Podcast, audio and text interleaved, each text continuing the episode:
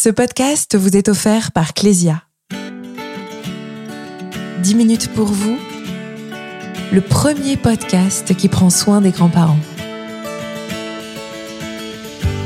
Chers grands-parents, pour vous qui avez toujours eu l'habitude de mener une vie active, d'être les super-héros de votre famille et de jongler avec un agenda bien rempli, le lâcher-prise peut parfois sembler difficile, même alors que vous êtes à la retraite. Ce podcast vous propose d'installer des rituels bien-être, simples et accessibles, au cœur de votre quotidien. Il n'est pas question de changer vos habitudes, mais juste de prendre 10 minutes pour vous, rien que pour vous. Dans ce troisième épisode, place au mouvement. Inutile de vous le dire, l'exercice physique est le meilleur allié des petits et des grands pour prendre soin de son corps mais aussi de son mental. Dans cet épisode, je vous propose d'abord de concevoir votre séance de yoga sur mesure avec notre expert, puis grand mercredi prendra la parole pour vous donner ses meilleures astuces pour que vous puissiez faire du sport cette fois-ci avec vos petits-enfants. Si, si, c'est possible, je vous le promets. Vous êtes prêts? C'est parti. Pour commencer, nous avons donc rendez-vous avec le docteur Bernadette de Gasquet, médecin et professeur de yoga à Paris. Son livre Yoga Senior, la méthode de Gasquet est paru chez Robert Laffont. Bonjour docteur. Est-ce que vous pouvez nous expliquer quels sont les principes de base de la méthode de Gasquet pour le yoga des seniors? Ce qu'on appelle la méthode de Gasquet est directement issue du yoga. Je n'ai rien inventé. Je ne représente pas tout ce qu'on peut faire en yoga. Je me suis concentrée sur la partie posture et respiration. Au départ, pour des futures mamans, ce qui m'a amené à être très précis dans les consignes, dans le suivi, parce que euh, geste qui est pas juste sur une future maman, il y a tout de suite un signal qui n'est pas forcément un danger, mais tout de suite une sensation. Et finalement, sur les seniors, on va retrouver aussi cette nécessité d'une précision de posture. On va pas faire du yoga pour du yoga. On va faire du yoga pour se faire du bien longtemps pour se protéger, pour garder une autonomie, une mobilité, une souplesse. Et la souplesse, c'est physique et psychique. On se redresse, on se détend, on respire. On respire, c'est vraiment important. Mais pour respirer, il faut être bien placé. Donc si on est avachi dans son canapé, on ne respire plus. Sur le plus long terme, quand on inscrit sa pratique dans son quotidien, qu'est-ce que vous observez comme effet sur le mental et sur le corps? Je pense que si on garde cette mobilité, cette attention à soi. Il y a plusieurs effets à long terme. Euh, c'est qu'on sera moins dépendant, qu'on aura moins peur de bouger, qu'on va trouver le moyen de se faire du bien dans les gestes quotidiens tout le temps. Et je pense que c'est un modèle à donner aux, plus jeunes derrière, hein, parce que à partir du moment où on peut plus bouger, où on n'est plus que à éviter la douleur, c'est pas très motivant même pour les petits enfants. Est-ce qu'on peut se muscler en faisant du yoga? Oui, bien sûr, on peut se muscler, mais c'est pas les gros muscles superficiels qui vont disparaître dès qu'on bouge plus. Parce que vous savez, trois jours sans marcher, on n'a plus de muscles dans les jambes. Ça va très très vite. En revanche, on peut garder une musculature profonde, c'est-à-dire les muscles du tonus, rien qu'en se redressant quand on est assis sur sa chaise ou son canapé. Rien que ça. Redressez-vous.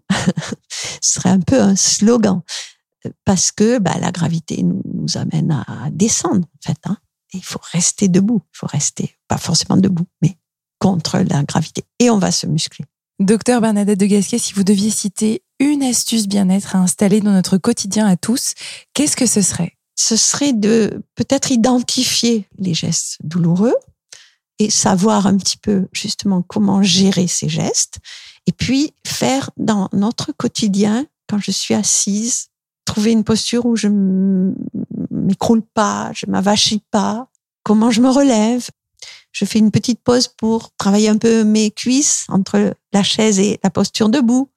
Je me lave les dents, j'essaye de faire un peu d'équilibre pour ne pas risquer de tomber, c'est très, très très grave. Donc se dire bon là, j'essaye de penser à moi, à mon corps et à lui faire du bien. Et ça demande une attention, ça demande, c'est pas de l'égoïsme pur, hein. c'est aussi pour les autres qu'on le fait pour rester justement euh, autonome. De quoi est-ce qu'on a besoin pour pratiquer le yoga? Alors ça, c'est ce qui est fabuleux, c'est qu'on a besoin de rien. L'image d'épinal, c'est le petit tapis au sol. A pas de tapis, on met une couverture et puis on peut même sur un lit faire du yoga. Sur sa chaise, en marchant, on peut être en, en yoga. Donc on a besoin de aucun matériel complexe. On a besoin de pas beaucoup de temps parce que c'est pas la peine de faire des très longues séances, mais plutôt intégrer plusieurs fois dans la journée. Et docteur, pour tous les grands-parents qui ne pratiquaient pas le yoga jusqu'à présent, est-ce que vous auriez des conseils pour commencer leur pratique? Je pense que avant d'intégrer un cours collectif euh, général, c'est bien si on peut avoir quelques séances avec un kiné qui connaisse les postures de yoga pour qu'il aide à personnaliser, c'est-à-dire dire vous, vu votre forme de dos, vu vos antécédents, etc. Il faudrait plutôt faire ça et plutôt éviter ça et qui apprennent à se placer. C'est les placements qui sont très importants et la respiration. Et souvent, dans un cours collectif, on ne peut pas toujours tout reprendre des bases. Donc, allez voir un professionnel pour faire quelque chose qui soit vraiment adapté à vous. Merci beaucoup, docteur. Vous pourrez retrouver toutes les postures de yoga proposées par le docteur de Gasquet dans une fiche pratique à télécharger sur les sites internet d'Ecclesia et Grand Mercredi. Ouh, j'entends vos petits-enfants qui arrivent. Vous pensiez que faire du sport avec eux était une mission impossible? Eh bien, Isabelle Castelin de Grand Mercredi vous distille ses meilleures astuces et conseils pour mettre tout ce petit monde, et vous avec, en mouvement.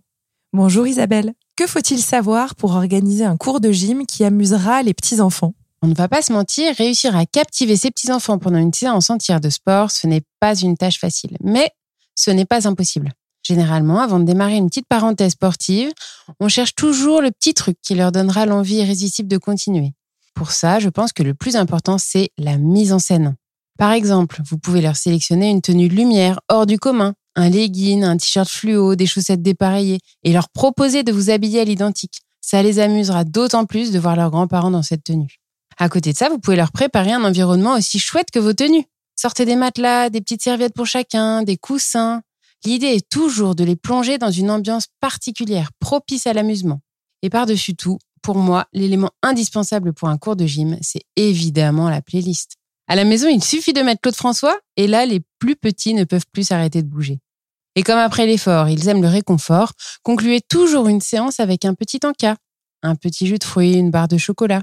Et vous pouvez être certain qu'ils vous redemanderont aussitôt un cours de gym. Si vous deviez citer une astuce facile pour mettre tous les âges en mouvement à la maison, qu'est-ce que ce serait? Pour moi, il y a deux façons de réunir la famille en mouvement. D'abord, il y a la mythique séance de danse collective. Je peux vous dire qu'à coup sûr, les danses de famille, ce sont des fous rires garantis.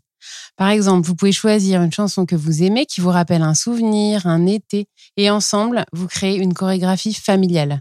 Franchement, le ridicule ne tue pas, mais c'est tellement drôle. La macarena géante avec le grand-père un peu raide. De très très bons souvenirs.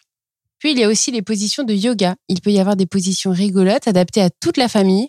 Et lorsque les petits-enfants doivent prendre la position de l'abeille, du chat, de l'écureuil ou du chien, c'est un vrai plaisir pour eux. Et je peux vous dire que c'est un bon moyen de les faire bouger, mais aussi de les libérer, pourquoi pas, d'éventuelles tensions. Merci Isabelle.